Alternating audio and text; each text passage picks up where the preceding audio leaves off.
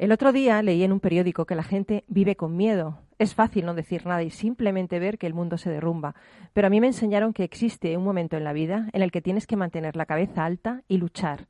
Mantén tu cabeza alta porque sabes que moriré por días mejores.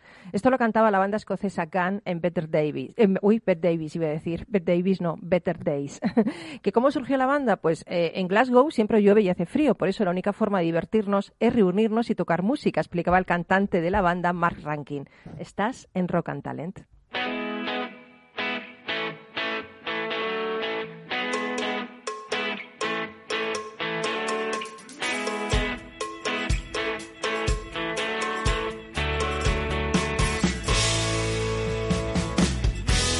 En Capital Radio, Rock and Talent, con Paloma Orozco.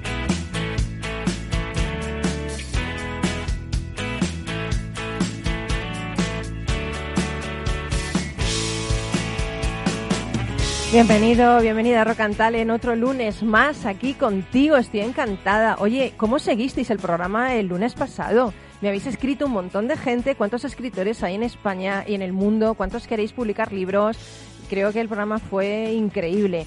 Por eso hoy voy a hablar un poquito de si hay literatura más allá del rock.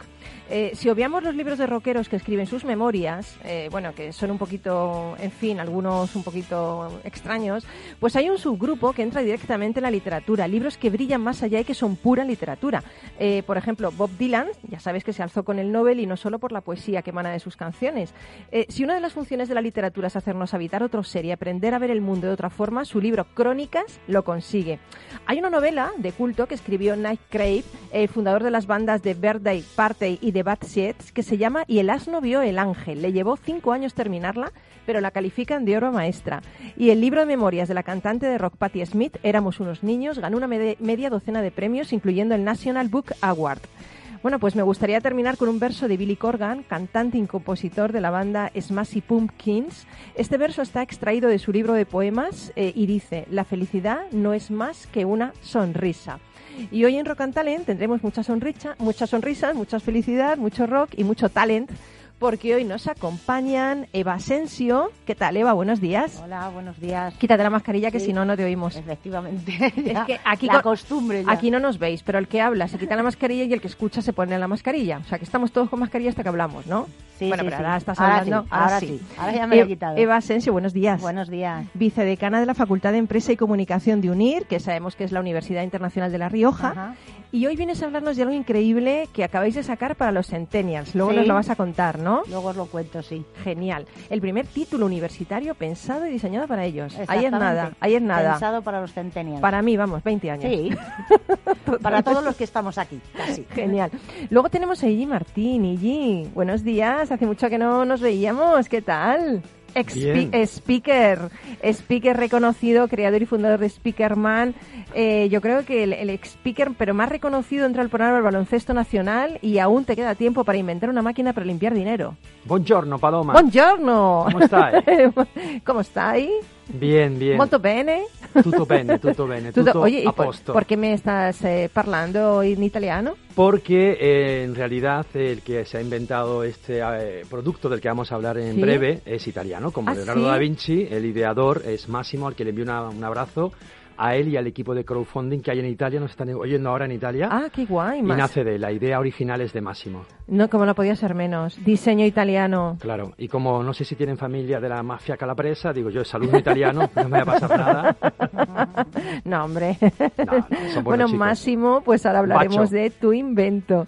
Y luego, bueno, eh, qué gusto, qué placer, César Espinel, nuestro mitólogo de cabecera, experto en simbolismo y en muchas otras cosas como cuadros, porque es guía del Museo del Prado. Hacía años que no te veíamos. Sí, de hecho desde antes del verano que no Sí, estaba aquí, así que que, no nada, muy, aquí. muy contento de estar de vuelta y Qué con guay. muchas ganas también de hablar del tema del hilo de hoy, del destino, que es un tema muy interesante. Y vas a tirar del hilo. Vamos a tirar del hilo. Simbolismo que- del hilo y el destino. Ahí es nada, madre mía. Y con el duende, con toda esta selección musical maravillosa y, y llevando todos los mandos de esta nave que arranca ahora, nos vamos con una canción alucinante. Rock and Talent, con Paloma Orozco.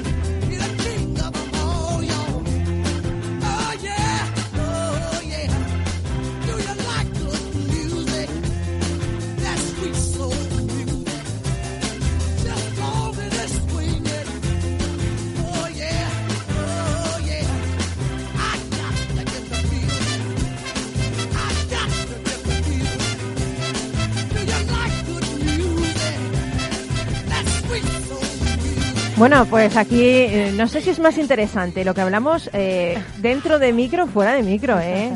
Un día tenemos que hacer aquí un, un vídeo de todo lo que hablamos fuera de micro que, bueno, es súper interesante. Bueno, Eva, me queda alucinada cuando he leído tu currículum. Si eres muy joven, ¿eh? Bueno, no, no, no soy tan joven. Bueno, bueno. ahí. Vicedecana de la Facultad de Empresa y Comunicación de UNIR, Universidad Internacional de La Rioja.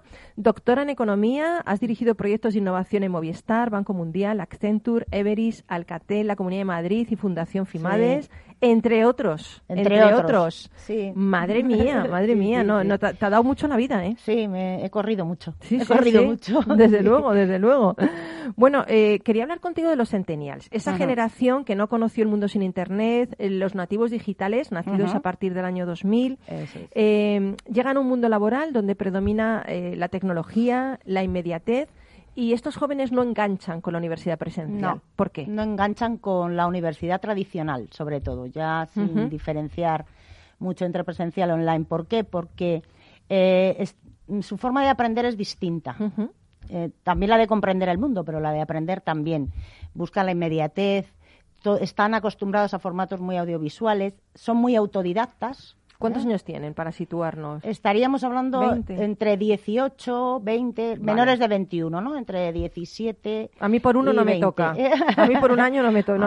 a, mí, por un par de ellos, por un par de ellos eh, no me toca. Entonces, ellos, eh, como digo, son muy autodidactas. Sí. Son muy críticos con el, con el sistema educativo, porque al final eh, nuestro sistema sigue siendo muy tradicional, ¿no? Al final el profesor es el que transmite el conocimiento, el alumno se sienta y escucha, y a ellos les gusta participar, ser, eh, interactuar, ser protagonistas en su educación. Que por otro lado no me extraña, ¿eh? No. claro. Exactamente, o sea, es, es lógico, ¿no? Claro, claro. Buscan mucha, mucho más la actividad y, eso, estar en el centro y sobre todo porque ellos ya eh, son capaces de encontrar fuentes de conocimiento distintas, tienen el mundo a sus pies, abiertos. Están acostumbrados a interactuar con personas de todo el mundo, porque bueno. son muy, como digo, autodidactas y en el caso de idiomas también. Aprenden idiomas casi de forma eh, natural ellos mismos, participan en grupos virtuales donde juegan, pero están acostumbrados a aprender a su ritmo y a su manera, ¿no? Entonces necesitan otro tipo de experiencias. ¿Y, qué pueden aportar estos, estos centennials a una empresa? ¿Trabajan, eh, estudian de forma diferente, ya nos has comentado, pero trabajan también de forma diferente? ¿Por qué cosas se sienten motivados? El, problema, o uno de los problemas de los estudios que hay, es que pierden rápido la motivación. ¿no? Deben, mm, el que les gusta, pues trabajar mucho en proyectos, que les, eh, mm, que les suponga, como digo, esa motivación y que sepan o que sean capaces de mostrar lo que saben hacer y adquirir competencias. Eh, les gusta cambiar de actividad. O sea, funcionarios no, ¿no? De estos que estudian la carrera para toda la vida, no. Bueno, mm, el perfil funcionario y el centennial habrá, ¿eh? Habrá funcionarios centennials, pero casa mal. ¿eh? En general casa mal, sí. No, no, es el, no es el perfil eh, adecuado si estamos pensando en, en funcionarios, que como digo, que también los habrá. Sí, sí, claro, lógicamente. Oye. Son más disruptivos. sí. Oye, y entonces vosotros desde UNIR eh, acabáis de lanzar al mercado to.do, todo. Todo. ¿Qué es to-do. todo? Pues es que puedes hacer Todo. todo.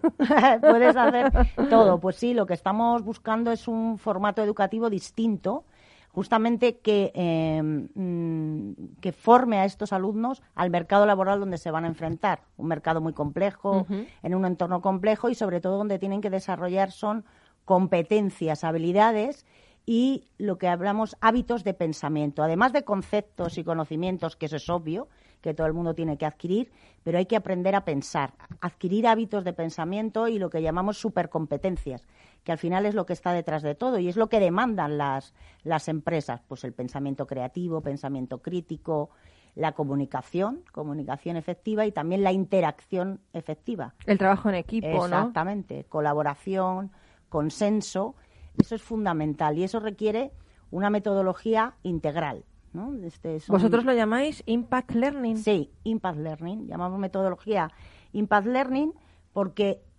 todo lo que van a trabajar los alumnos es mm, una metodología de impacto que busca su transformación Mm, qué bueno. su transformación. Y eh, desde las clases, que son totalmente interactivas, porque en lo online también tenemos clases, ahora ya con lo- el COVID y demás, parece que se ha puesto, todo el mundo ya entiende que una clase también se puede hacer virtual. Y muy práctica, además. Sí, pero muy práctica, muy práctica porque te permite un entorno virtual de aprendizaje en el que se puede trabajar en equipo, hacer equipos de forma instantánea, que los alumnos se vayan juntando o los vamos juntando e investigan.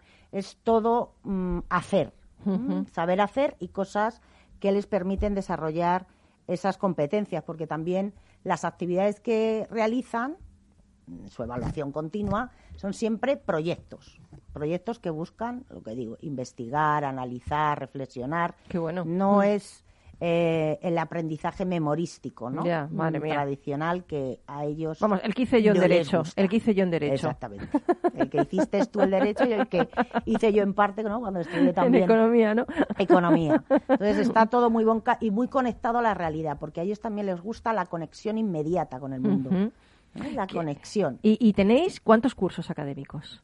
Pues el, el grado está formado por cuatro cursos, que van de cuatro cursos académicos. Antes has hablado que, que evidentemente estos centennials se, se motivan de forma diferente Sí. mm, y estáis eh, enseñándoles o descubriéndoles esas competencias que son más de hacer que de pensar, ¿no?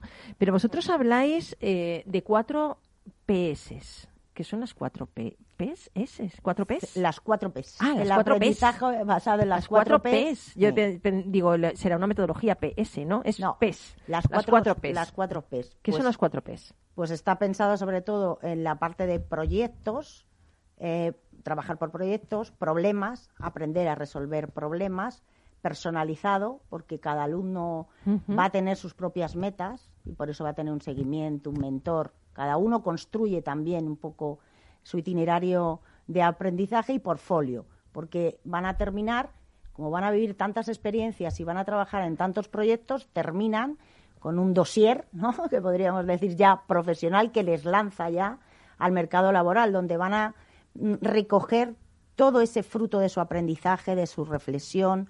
Entonces, por eso lo llamamos las cuatro Ps. Pues he leído además que os han sacado la noticia en el, en el mundo, porque Sí. esto hay que decir que es, es- este grado es revolucionario, no Sí. existe otro que- No. que en el mundo. Sí, bueno, en Estados Unidos es verdad que eh, ha empezado un poco también la expansión de esta metodología. De hecho, hay una universidad que ha conseguido una expansión en muy poco tiempo, que es Minerva, que ya se la compara con el nuevo Harvard, ¿no? Que tiene 400 alumnos al año y tiene más de 20.000 solicitudes, Madre que va- se basa en, este, en esta idea también. También es formación online con experiencias presenciales de alto impacto. ¿no? Ya no es tanto meterse en un edificio, pero sí que es bueno tener experiencias eh, presenciales impactantes ¿no? y que transforman. Y también, bueno, pues eh, Minerva sería un ejemplo también de este tipo de formación.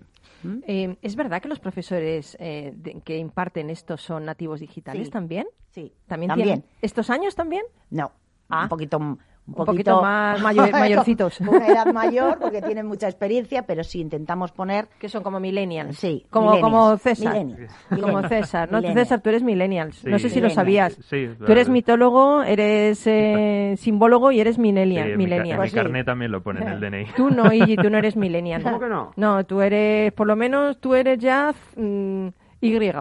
No, tú eres... eh, Generación X, se todo el abecedario, tú. Todo el abecedario eres tuyo. ¿No? Sí, Él, él- él es X, tú eres X. sí, sí, X. Pero eh, qué bueno, ¿no? Que sean Sí. también los profesores porque son los únicos que pueden enganchar con ellos, Claro, ¿no? para enganchar, al final hablan el mismo lenguaje Claro. y es mucho más fácil el conseguir que se motiven y el conseguir no despertar en ellos el interés por, por aprender y por formarse, ¿no? que también para nosotros es el, el, el mayor reto, que se enganchen de verdad, que no, que no nos abandonen. ¿eh? De todas maneras, además prevéis viajes, Sí, eh, como sí. hacéis, eh, como hacen en, en Estados Unidos, Sí, ¿no? O sea, para que viajen juntos, para que compartan experiencias, ¿no? Sí, para que tengan una inmersión internacional, van a viajar a Berlín, a Estados Unidos, a Perú, con proyectos de emprendimiento social, para ser capaces de hacer también una inversión en ecosistemas de innovación y emprendimiento, para que conozcan el mundo en su globalidad y también interactúen en distintos ámbitos y en distintos entornos sociales. Así Oye, que- y, y si estos centennials, eh, bueno, ya tienen este grado súper maravilloso, pero ¿qué, qué será para los siguientes, no? ¿Qué generación tendremos en la siguiente generación? Uf, ya nos cuesta pensar en esto. nativos súper digitales, Ya serán super nativos súper digitales. super nativos, super digitales. Yo creo que serán parecidos, ¿no? A, a los centennials están marcando un cambio ahí generacional, yo creo, importante. Pero yo voy a, voy a abrir una, una brecha, voy a, no sé, por todas esas personas que no son nativos digitales y que nos hemos tenido que hacer con todo, Total. ¿verdad? Sí. Porque Que adaptar, sí, es verdad. Bueno, nos- eh, al final nosotros nos hemos tenido que adaptar más que ellos. ¿Verdad? ¿no? Hemos Pero- cultivado esas competencias, esas habilidades de flexibilidad, de resiliencia, creatividad o no, ¿no? Exacto, estamos- Ellos ya lo tienen un poco más hecho, digo yo. Sí, bueno, tienen, también tienen muchas cosas por hacer. También Ya. es verdad que el mundo al que se enfrentan no es especialmente fácil, ¿no? Eso también. mm, Y que también es verdad que es una generación muy, muy preparada y que y yo creo que nos puede dar muchísimas alegrías. Desde luego, desde Muchísimas luego. alegrías. Todo lo que nos saque de esto, bienvenido Exacto, sea, nos- madre mía. Nos, nos pueden dar muchas alegrías. ¿Qué opinas, César? Tú eres profe también. No, sí, yo, yo me estaba acordando de, de una frase que, que leí hace, hace un tiempo que decía que, claro, que cada generación tiene sus retos, ¿no? Tiene sus retos a enfrentar. Entonces, es verdad que, decíais, a lo mejor en, en la próxima generación serán supernativos digitales. Y yo, claro, me pe- pensaba y decía, pues es que a lo mejor en una generación no, pero igual en dos, tal y como va Mm. avanzando las cosas, lo mismo ya lo digital queda obsoleto. A lo mejor hay algo que es completamente revolucionario que ni siquiera somos capaces de llegar a pensar. Mm. Y ahora todos estos profesores Sí. de todo el mundo que están dando charlas de para renovar la educación, etcétera, pues por ejemplo como, como Eva, ¿no? lo que está haciendo, o todo tipo de proyectos para la renovación de la educación, está diciendo que claro, que tienen que formar a personas para empleos que seguramente muchos de ellos ni siquiera existen Ni todavía. siquiera existen, Exacto. efectivamente. Claro, Exacto. entonces es una situación complicadísima Mm. porque en generaciones anteriores más o menos se sabía a dónde se iba a Sí. hacer y mucho más Tú quieres dentro ser de algunas bombera, familias. quieres ser arquitecta, quieres ser policía, Claro. quieres ser... Sí. O incluso lo decían sé, los padres, ¿no? Decían, no, yo tengo una farmacia, pues tú vas a seguir con la Había más farmacia. Certidumbre, sí. Sí. Pero ahora, claro, es todo como un gran, Nuevo. bueno, un gran interrogante. Mm. Entonces, es interesante, pero claro, también es bueno. un reto. Estamos, claro, construyendo, pues eso, Sí. con estos tipos de proyectos, pues una- un nuevo modelo de educación que a ver dónde llega. Yo lo que más, es que más alumnos- flexible, sí. justamente por lo que acabas de comentar, porque como no, no hay certeza de casi nada, es justamente tienes que formarte para, para eh, profesiones y empleos lo más transversales posible. Porque Pero eso es bueno, porque yo creo Sí. que la educación siempre debió ser así. Siempre Sí. debió ser participativa, siempre se debió cultivar la diversidad, siempre se, no sé, yo pienso, ¿no? Sí. Eh, Nos hemos ido a una educación tradicional donde la gente sale con conocimientos pero sin competencias, o sea, sin habilidades. Entonces, no sé, el hecho de interactuar con otra persona me parece tan importante, el hecho de comunicarte con alguien. Bueno, tú que eres experto en comunicación, y Eso le iba a preguntar no sé Eva, si nos preocupaba, si nos preocupa eh, las habilidades sociales de estos centenias que, que igual se pierden un poco, ¿no? No, porque dentro del espacio, por eso van a tener espacios de presenciales, ¿no? Claro. Como llamamos para presencialidad de impacto. Y por tanto van a tener, porque van a tener también hackatones, vamos a hacer hackatones presenciales en España, es decir, van mm. a tener espacios de presencialidad pero eh, y al mismo tiempo pueden socializar de forma virtual. Ellos están más que acostumbrados, ¿no? Eso para ellos no es una barrera, porque van a trabajar siempre en equipo, de forma colaborativa, es decir, que esa parte de sociabilidad y socialización no se pierde, todo lo contrario, se impulsa, porque ellos son muy sociales y necesitan esa interrelación, pero si lo vemos, están acostumbrados también a la, a, a, a la relación virtual, ¿no? Pero es virtual. Eh, a lo que iba yo es ese encuentro personal que yo conozco algunos casos y son muy tímidos en la cercanía. Me preocupa eso. Yo apuesto también por un híbrido. A mí me gusta muchísimo el método Waldorf, el método Montessori, mm. donde, como tú decías antes, son muy autodidactas sí. y a base de aprender ellos mismos van tirando para adelante. Pero me preocupa mucho eso de que nos volvamos un poco robots en el futuro y que la eh, comunicación sea muy, muy, muy Yo creo que precisamente esto viene a todo lo contrario, viene a, a, fomentar esas competencias de unirte con otra persona que es diferente a ti, ¿no? De, mm, de utilizar las redes sociales. Yo creo en la tecnología, o sea, yo creo que la tecnología ni es buena ni es mala, es depende cómo la utilices. Para el según para el fin. Y si te y si te viene a ayudar a tu formación y sabes, o sea, yo creo que en el fondo eh, las universidades tradicionales deben de cambiar la educación en general tradicional, porque realmente se agota, es que ya no, no estamos en ese mundo, ¿no? Hay que adaptarte a un mundo nuevo. Es abrir las puertas, claro. no, estar vinculado a un edificio, mm. sino ver el, la, en este caso las aulas están en el mundo, ¿no? El mundo en sí mismo ya es un, es un aula, ¿no? Donde puedes aprender y, y, esa es la idea, ¿no? Ya no estar tan limitado a voy de 8 a 2. O del que te toca al lado, a unas clases, te toca al lado a uno sentado. Entonces puedes, puedes mirar al que te toca en Exacto. 200 metros más allá, ¿no? Y puede, haber alumnos internacionales, se mezclan que viven en distintos países, eso enriquece mucho. Muchísimo, muchísimo. Porque sales de tu entorno, que por otra parte ellos están acostumbrados a salir de su entorno, ¿no? De su espacio eso es lo que también ha aportado las tecnologías. Por tanto, sí que es un híbrido, porque presencialidad van a tener, pero nosotros la llamamos de alto, de alto impacto, ¿no? Una experiencia un, evento en sí mismo, ¿no? Exacto. Un evento. Tú que estás, eh, ¿Tú que estás en los eventos. Eventos. Hace, poco, hace poco hemos hecho un evento virtual, la típica gala de premios de una multinacional española, y por razones del COVID se ha hecho de forma virtual completamente y hemos tenido cuatro días de ensayo solo para practicar la parte Nos vamos, virtual. nos vamos a Publi. Eh, gracias, Eva, por estar con nosotros. No te vayas todavía, que después de la Publi nos vamos con el hombre al que le queda muy bien la mascarilla y Jim Martín. Ahora volvemos.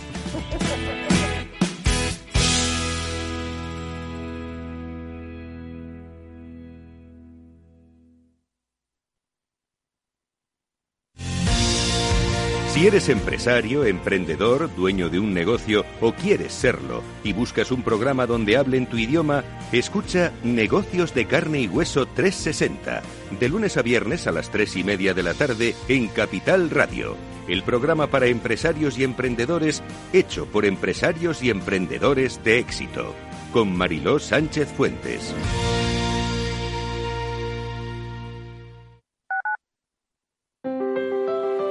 Si te gusta la cocina gallega de siempre, en el Mesón Gallego 1 y el Mesón Gallego 2 encontrarás los mejores pescados y mariscos de las costas junto a recetas de la Galicia interior, además de las carnes de Sanabria y los mejores embutidos de Zamora y nuestra terraza. Te esperamos en la calle Muller 35, teléfono 91 579 3623 y en la Plaza de la Remonta 13, teléfono 91 579 0769. Una recomendación del programa gastronómico Mesa y Descanso. Gráficas Naciones. Más de 50 años de experiencia en el sector de las artes gráficas. Apostamos por la última tecnología tanto en impresión offset como en digital y gran formato. Realizamos todo tipo de impresión. Tarjetas de visita, folletos, libros, vinilos, decoración y montaje de stands. Más información en el 91 629 2145 o en gráficasnaciones.es. Capital Radio.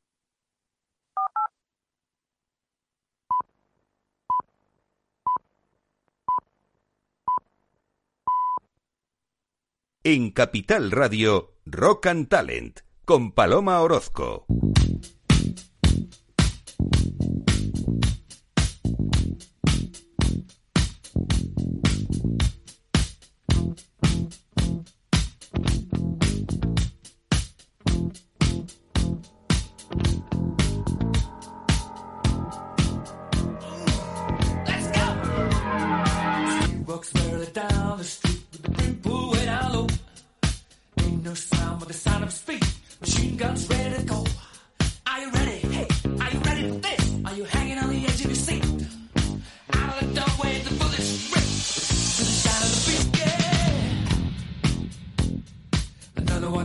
dust.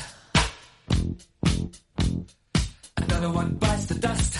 And another one gone, and another one gone. Another one bites the dust. Hey, hey, gonna get you too. Another one bites the dust.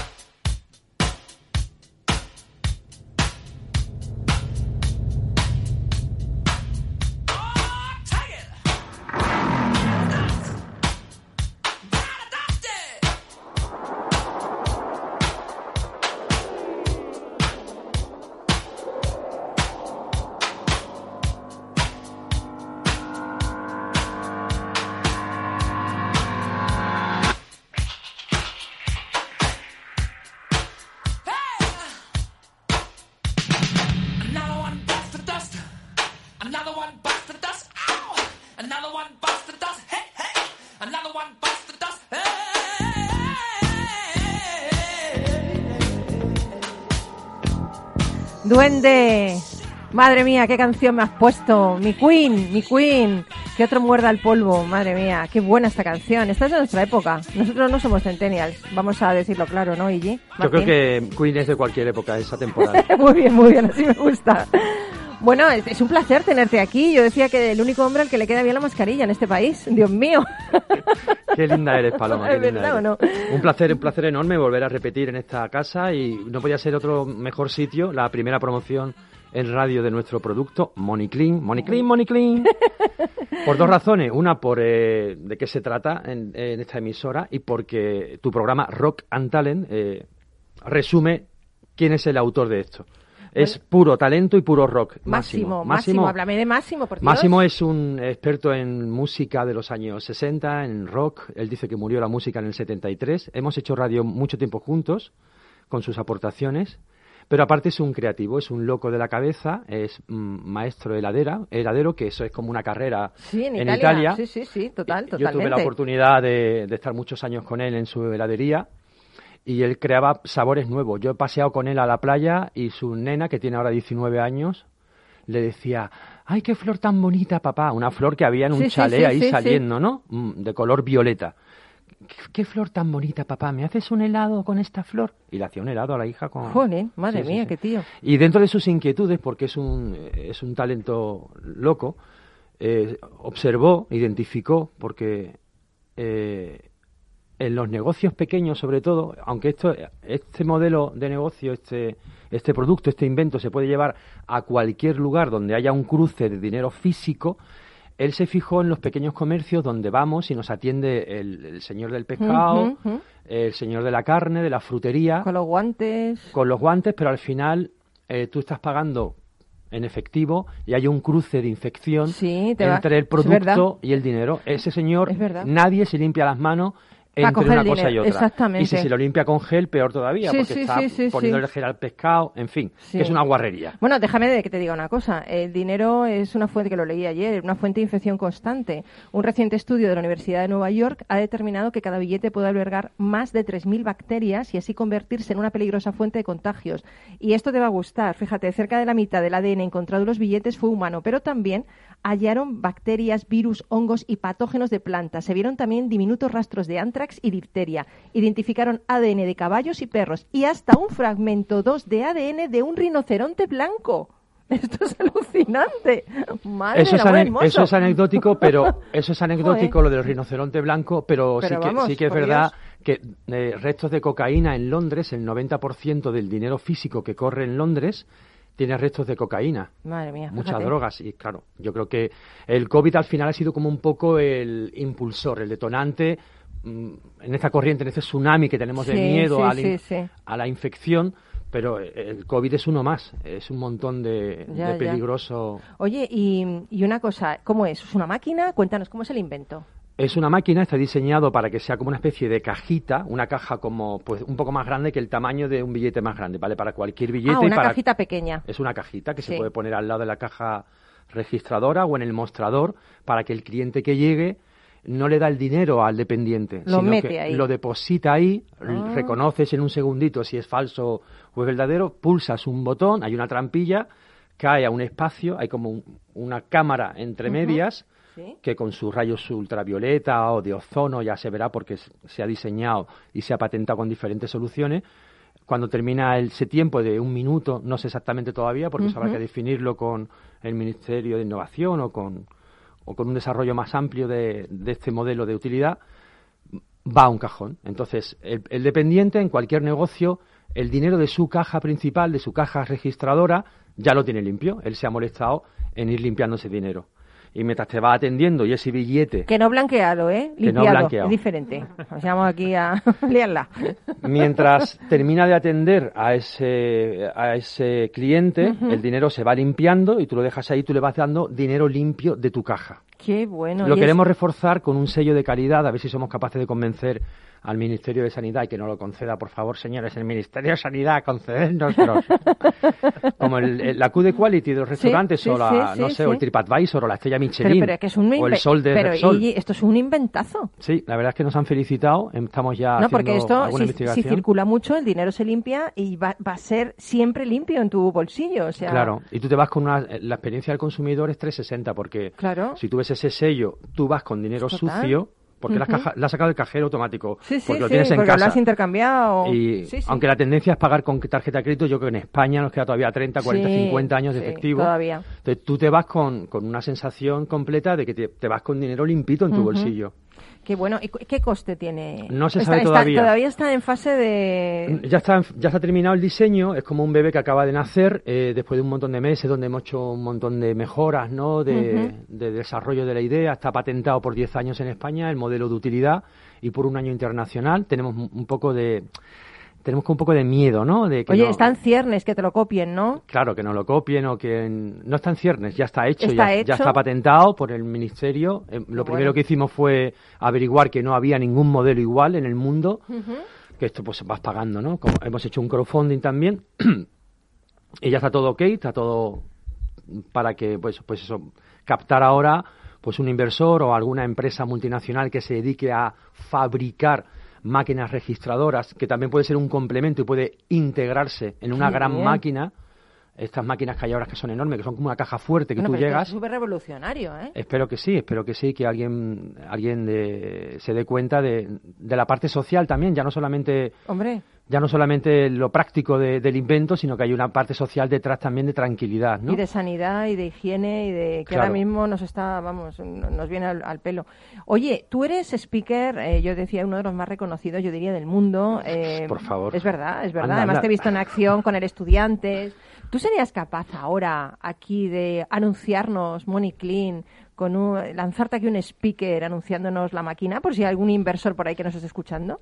¿Serías capaz? Bueno, antes me gustaría hacer una cuña más seria, ¿no? A ver. Antes de la broma de la cuña de publicidad, Hombre, no, pero no tiene que ser broma, una, cu- una cuña de publicidad de- del producto. Con tu voz así, guay, de speaker famoso. Falseando, ¿no? bueno, lo primero, decir nuestro mail que es moneyclean.mail.com. Repito, en inglés, moneyclean. O sea, money, money, clean. Money, money, moneyclean arroba mail.com. Ahí podemos atender a ese tsunami que a partir de ahora, gracias a Capital Radio y a Rock and Talent, vamos a, a tener estos días. Y ahí le atenderemos encantado porque buscamos eso, un mentor, alguien que quiera licenciarlo o en exclusiva hacerse con la patente. Es nuestra intención. No queremos fabricarlo porque habrá muchos modelos, materiales nobles, menos nobles, diseño, como si le quieren cambiar, el, como si le quieren cambiar el nombre. Nosotros hemos hecho pues un poco el diseño, ¿no? Y la cuña sería extra, extra, extra extraordinario. El día que todos tengamos dinero limpio, no habrá más que armonía. Endulzará sus cuerdas el pájaro cantor, florecerá la vida y no existirá el dolor. Pero mientras llegue ese momento, Money Clean. La clave es el clean. bueno, no sé si sabes que hay una canción de Adam Calhoun y de otra de Elvis Costello que se llama Clean Money, ¿no? no lo Ah, sabías. pues igual Máximo sí lo sabía. sí, sí, Igual Clean Money. sí, yo no. Aunque no sea Money Clean, es Clean Money. Y había otra Uy. muy famosa, la de ¿Cuál? la máquina registradora, ¿no? Que se Ah, sí, escuchaba. sí, sí. ¿De quién era esto? No me acuerdo, no me acuerdo, pero sí, sí, yo lo he Ah. oído, lo he oído. Pink Floyd, dice el Floyd, duende ¿no? y me está diciendo, me está chivando Pink Floyd, Claro, que se lo sabe todo, el duende se lo sabe no- todo. Nos la pone, por El duende favor. musical se lo El- pone La todo. entradilla duende es buenísima, con el dinero de la caja registradora. Y había otra también de una actriz francesa cantante. Money, money, money, money. Ah, money. sí, bueno, esta era la de. ¿Cómo se llama esta? Eh, tira, tira, Es que me lo estás chivando todo el duende, ¿eh? Oye, pues, pues aquí lo dejamos. Me, mira, mira, con la caja registradora lo dejamos, que te ha puesto el duende, ¿has visto? Gracias. Que, oye, pues nada, eh, te deseo muchísimo éxito, como en todo lo que haces. Todo lo que haces lo conviertes en oro, así que esto no será menos. Espero que así sea. Gracias. Quédate Gracias, hasta el final con nosotros. Gracias Sí. mille, Máximo, por esa mente brillante. Ahí está. Ahí Money Clean. Por fin el dinero limpio. Madre mía.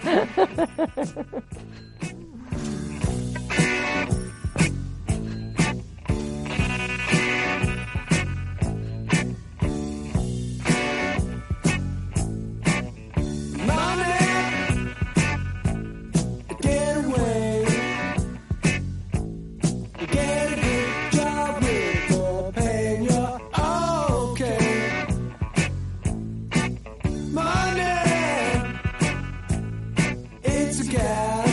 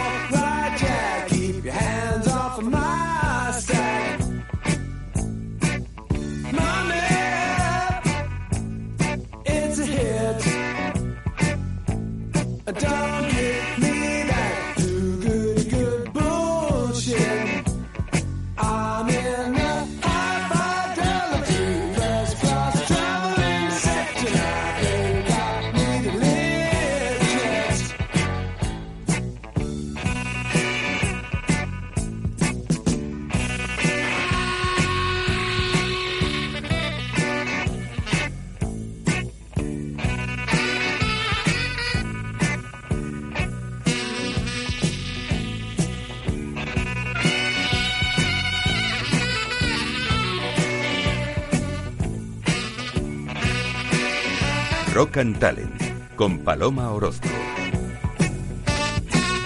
Bueno, César, eh, a ver, nuestro mitólogo particular, nuestro experto en simbología, que nos viene aquí a tirar del hilo, que es un tema que a mí me encanta, el tema de, bueno, de cómo se teje el destino, ¿no? Cómo tejemos el destino. Explícanos un poco el simbolismo de eso. Pues sí, eh, cuando, cuando me lo propusiste me hablaste efectivamente de, la, de tradición del, del hilo rojo que está Sí. en, en China y Japón, nace en China y luego pasa a Japón, que en realidad es la que más conocemos todos, ¿no? Este, esta tradición de que existe un hilo rojo invisible que se ata en el dedo meñique de dos personas que están destinadas a encontrarse, ¿no? Independientemente del tiempo que pase, del espacio, de las circunstancias, de absolutamente todo. Y esto, por ejemplo, es muy bonito en, en China y en Japón lo suelen utilizar los, los padres que, que adoptan a, a alguien, ¿no? Cuando tiene que pasar todo ese proceso burocrático tan complicado. Expresiones que se suelen utilizar es estamos tirando fuertemente del hilo Mm, o estamos tendiendo puentes de hilos rojos. Entonces es una idea muy bonita, ¿no? De decir al niño o a la niña a la que vas a adoptar, dice, bueno, no te preocupes porque estábamos destinados a esto. Predestinados, mm. Efectivamente. Eh, eso en, en la parte de de Japón, que suele ser del, del dedo meñique, pero originalmente nace en China. Y el mito chino dice que es un dios de la luna, que es interesante porque la luna, por influencia de la India, se considera que es el espacio de la inmortalidad. Sabéis que el famoso soma de la India, ¿no? esta bebida que otorgaba la inmortalidad a los dioses, es al mismo tiempo un dios, es el dios de la luna, donde se crea ese elixir inmortal de los dioses en la luna, y se considera que es ese dios de la luna chino que coloca ese hilo rojo, en este caso en el tobillo de las personas destinadas a encontrarse. En Japón será el dedo meñique, que es el que conocemos todos, y si buscamos hilo rojo del destino en Google Imágenes nos salen dos manitas con los dedos meñiques Pero que no sabes por qué el dedo meñique, chan chan, que lo he buscado yo esto. Ah, lo has buscado tú. Pues adelante, cuenta, no, no, cuenta. ¿sabes? no, no no. sabes. El dedo meñique porque dicen que hay una, una arteria que conecta directamente con el corazón. No me acuerdo cómo se llama la arteria, lo Sí, de busqué, hecho, que conecta directamente con el corazón. Casualmente yo pensaba que era una leyenda judía. Eh, hace unos meses presentamos, oficiamos una boda en Speakerman y el... Se unieron por el meñique. Claro, Es que te, te lo digo muy rápido porque si no, no le queda tiempo Sí. para hablar esa. No, no, pero sí, efectivamente. La, la idea de, del hilo y todo ello está presente en muchas tradiciones, es cierto, porque al final todo nace de la contemplación de la naturaleza, ¿no? Y Mm. entonces vemos el hilo, sobre todo, manifestado en dos especies animales, la oruga y la araña, con significados completamente distintos. La oruga que hace el hilo y lo aplica sobre sí misma para la transformación, para cambiarse a sí misma, y la araña que hace el hilo para acabar con las vidas ajenas. Entonces es el ciclo de creación, transformación en un caso y destrucción en el caso de la araña, pero al mismo tiempo esa destrucción sirve para que la propia araña continúe viviendo. Entonces, otra vez, el hilo que cierra, que se vincula... ¿Qué música te ha puesto el duende? eh? Sí, sí, maravilloso. O sea, muchísimas gracias. Qué Estoy maravilla. zen Esto... Estoy zen, mira. Esto es precioso. Claro, la, la- la idea profunda es eso, lo de el hilo como idea de creación, mantenimiento y destrucción. Acordamos de, de Homero cuando habla de Penélope, de la esposa de Odiseo, Mm, que estaba bien. tejiendo el telar durante el día y lo destejía durante la noche porque los pretendientes que habían ocupado el palacio del rey le habían dicho que cuando terminara de telar tendría que casarse con uno de ellos. Eso es una ¿no? mujer fiel, ¿eh? Tejiendo y destejiendo todo el día Sí, estaba. efectivamente, se Mm. presenta como un ejemplo de fidelidad. Además, eh, la idea de- del tejer, eh, la idea de crear las alfombras, los vestidos, etcétera, el telar, estaba considerado la actividad de las grandes señoras. ¿no? De hecho, en, en Roma, el famoso mito del rapto de las Sabinas, cuando Rómulo acaba de fundar la ciudad y no tienen mujeres, los romanos invitan a una fiesta a todos los pueblos vecinos, especialmente a los sabinos, que se consideraba que tenían unas mujeres muy agraciadas y muy atractivas, y al final de la fiesta las secuestran. Y las mujeres sabinas, para evitar una guerra entre los romanos y los sabinos, porque se quedaban o sin maridos o sin padres, hermanos, tíos, etcétera, pues toman una decisión muy práctica. Dicen, bueno, de acuerdo, yo me caso contigo, le dijeron a, a los romanos, pero a mí me tienes que tratar como a una señora. O sea, nada de tenerme en las tareas de la casa, a mí solamente el telar el telar, que es la actividad de las grandes señoras. Y por eso, en la mitología de muchas culturas, la idea de la gran diosa tejedora cósmica que teje el hilo de la existencia, la red de la existencia. Madre mía, qué bonito. Es muy bonito. Y, y, por ejemplo, en, en muchas culturas eh, nativas de América, la gran diosa madre tiene la forma de una araña, porque la araña teje el hilo desde el centro de la telaraña, que es entendida como toda la red de la existencia, efectivamente. Y ese centro es en realidad a donde llega Jacob cuando tiene la visión de la escalera, ¿no? A ese lugar, en hebreo, Makum, que nadie sabe dónde está, que la Biblia no lo dice, pero que muchos rabinos han dicho que ese es el centro de la existencia, donde se experimenta la epifanía, el centro de la red de toda la existencia que fluye y que coincide en un solo centro. Entonces, esa idea que podría entenderse en realidad como el destino último de todos los seres humanos, llegar a ese centro de la existencia, aparece también reflejado en otra figura femenina que comparten muchas culturas, en este caso las diosas triples, que son las moiras en Grecia, las parcas en Roma, las nornas en Escandinavia, son estas tres hermanas, tres diosas que tejen el hilo de la vida de una persona, una que lo manufactura para el nacimiento del niño o de la niña, otra que lo va tejiendo, además el detalle que tienen los romanos es muy bonito, porque dice que va utilizando dos urdimbres, una dorada y otra negra, un hilo dorado y uno negro, y entonces se van entrelazando. El hilo dorado son los momentos felices y el hilo negro los momentos desgraciados. Y entonces se va tejiendo así toda la vida hasta que llega la última, que corta el hilo y ese es el momento de la muerte. Y Entonces existía también alguna tradición que decía que incluso ese hilo pero de una manera más sutil, continuaba con la pervivencia del alma en el Hades, en el inframundo, en el reino de los difuntos, ¿no? que todavía tenía un rol que cumplir. Me he apuntado aquí una, una nota de René Guénon, que es eh, un filósofo, masón, matemático, eh, también divulgador de todas las tradiciones espirituales del mundo, de principios del siglo XX. Dice, el hilo es el agente que liga entre ellos y a su principio, con mayúscula, todos los estados de existencia. Es decir, es lo que mantiene conectado todos los niveles de realidad, ya sea mental, emocional, físico, lo que sea. Absolutamente todo lo que vemos y lo que no vemos, lo que sentimos y lo que no, lo que pensamos y lo que no dejamos de pensar, pero que piensa otra persona y que si en el diálogo, en el encuentro, ¿no? que antes se estaba hablando del tema de lo presencial, en el encuentro con el otro es donde se establece una tercera cosa que ya no soy ni yo ni eres tú, sino que es algo que construimos entre los dos. Pero fíjate que cómo cambiaría el mundo si la gente entendiera que todos estamos conectados, ¿no? ¿Cómo cambiaría el mundo? Madre mía. Lo peor es que todas las tradiciones religiosas del mundo nos lo están diciendo constantemente Y no aprendemos la lección. Nos vamos por los cerros de Úbeda, exacto. pero, pero no vamos a lo esencial. Nos dejamos solamente en detalles que si dijo A, que si dijo B, no, no. ¿Cuál es el fondo? ¿Cuál es el trasfondo? La conexión que nos une, es, que la verdad detrás de la verdad. Pues Exactamente. es esa, la urdimbre, ¿no? El gran cesto cósmico del que todos formamos parte. A lo mejor eh, la gente, no sé, con esto que nos ha pasado de, de la COVID y el coronavirus y todo este dramático que estamos viviendo, se dan cuenta de que realmente somos parte de algo mucho más grande y que tenemos que cuidarnos los unos a los otros porque somos lo mismo, ¿no? Ojalá. Ojalá se den cuenta de eso. Pero tú crees en el hilo del destino, ¿no? Yo sí. también lo creo. Yo sí. Yo sí lo creo. Sí, sí, sí. Yo lo creo totalmente, vamos. Solamente- aunque sea solamente por la belleza y la poesía Sí. que encierra, solamente por eso merece la pena creer en algo tan bello y en unas mentes que pueden concebir algo tan hermoso. Exactamente. Bueno, pues eh, el duende se nos ha puesto zen, total, se nos ha puesto zen, pero yo creo que ahora se nos va a ir un poco hacia los rolling, ¿no? Para el final, se nos va a ir hacia los rolling, aunque también es una canción muy, muy bonita porque os quiero hablar del, del mundo de Alicia en el País de las Maravillas. Gracias, César. Ah, gracias a ti.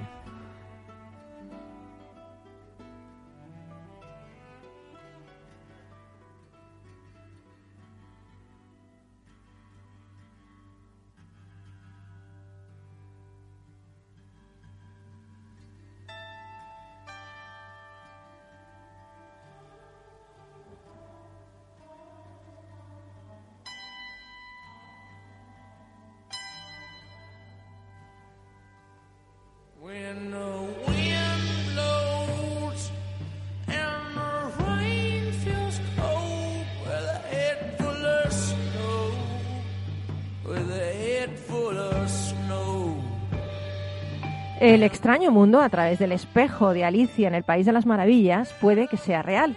Dos equipos de investigadores han examinado al detalle la forma en la que el tiempo fluye en el universo y proponen que hace 13.700 millones de años el Big Bang podría haber dado origen también a un universo espejo en el que el tiempo se mueve exactamente al contrario que en el nuestro, es decir, hacia atrás en lugar de hacia adelante.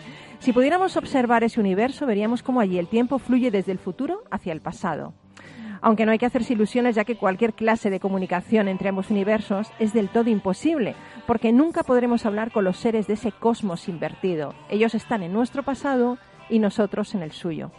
Así que lo mejor que podemos hacer es concentrarnos en nuestro universo, en este momento presente que irremediablemente se convertirá en futuro.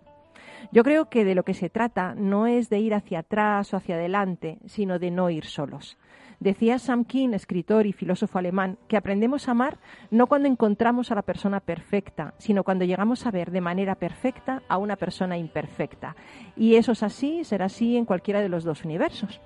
Nosotros nos vamos, pero volveremos el próximo lunes para seguir inspirándote y dándote la mejor música y el mejor talento. Mil gracias, Eva, por estar con nosotros. Te deseo mucho éxito con ese todo, ese grado para Centennials y que aprenda muchísimo ¿eh? en unir. Eso queremos, que aprendan mucho. Muchas gracias. Y compañero, eh, bueno, mandamos un, un, beso enorme a Italia, nuestra segunda patria, ¿no? A los hermanos italianos que formamos parte de lo mismo, tal que nos ha enseñado César. Y te deseo mucho éxito con Moni Clean. Muchísimo éxito. Te, deberían estar en todas las tiendas, eso, en todas. Sin en duda. todas, en todas. Gracias a ti, Paloma, una vez más. Moni Clean, Moni Clean. y César, eh, bueno, increíble lo del hilo, me ha encantado, ha superado mis expectativas. Eh, yo ya sé que estoy absolutamente, bueno, atada por ese hilo que, al, que te deja libre, ¿no? A cualquier ser humano de este planeta. Eso es muy interesante, que el hilo que une es precisamente el que nos libera. Exactamente. Y, y espero que tú también lo entiendas y te cuides para los demás y para ti mismo. Un abrazo de todo el equipo. Gracias, Duende, por estar ahí. Te queremos, te quiero muchísimo. Por eso una música increíble. Sería la vida más triste sin ti, desde luego. Besos. Adiós, amigo, amiga.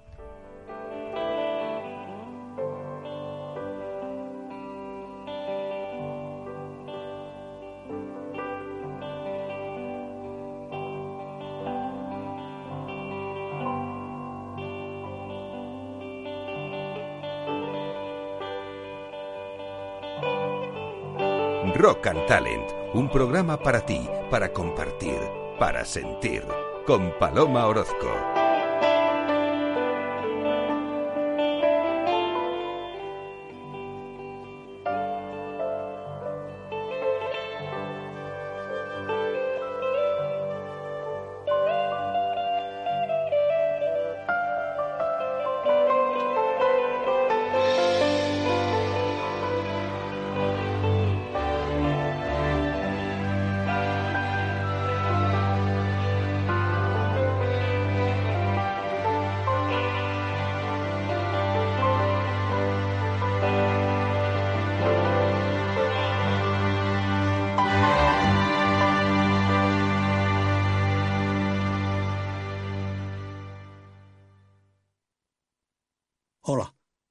Soy Leopoldo Abadía, autor de La Crisis Ninja. Tengo 86 años, 12 hijos, 50 nietos y una bisnieta. A mi edad, y con tanta gente en casa, siempre he pensado que era imposible conseguir ahorrar. En mi familia, lo único que crecían eran los gastos. Sin embargo, ahorrar quizá es mucho más sencillo de lo que crees. Finambes.com. Carteras diversificadas de fondos de inversión a un solo clic. Para personas inquietas, Capital Radio. Ya no estamos en la era de la información, estamos en la era de la gestión de los datos y de la inteligencia artificial. El tratamiento inteligente de estos datos proporciona un valor enorme a las empresas en sus procesos de negocio. En Piper Lab ayudamos a nuestros clientes a tomar decisiones de negocio basadas en datos. Escúchanos todos los lunes a las 10 y media de la mañana en el espacio de Big Data de Capital, la Bolsa y la Vida.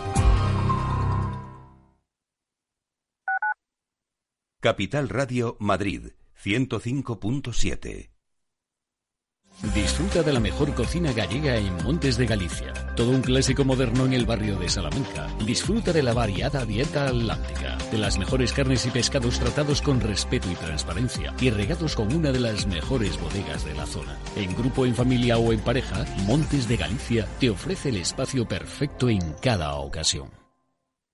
Esto te estás perdiendo si no escuchas a Luis Vicente Muñoz en Capital, La Bolsa y la Vida. La economía española eh, sorprende, sorprende siempre para, para, para bien en los momentos más, más difíciles. Este, es un momento de una extrema complejidad. Eh, yo creo que les diría es, eh, tenemos una economía que es competitiva gracias a las reformas que se hicieron en su momento. Yo creo, estoy convencido que la economía española pues eh, se votará y volverá a generar empleo con intensidad y volveremos a crecer por encima de la media. Luis de Guindos, vicepresidente del Banco Central Europeo. No te confundas. Capital, La Bolsa y la Vida con Luis Vicente Muñoz, el original. En el balance nos preocupamos por nuestros hijos, por su vinculación con el mundo de Internet y las redes sociales, y analizamos sus riesgos de la mano de Pilar Rodríguez en Familias Enredadas, todos los lunes a las ocho y media de la tarde en el balance, Capital Radio. ERTES, ERES, teletrabajo, conciliación, reforma laboral, horario flexible, temporalidad. Nuestro país tiene una tasa de paro muy elevada y la tasa de temporalidad es también muy alta. Todo ello tiene un elevadísimo coste económico y social que no nos podemos permitir. Las claves de la vuelta del trabajo en Capital Radio.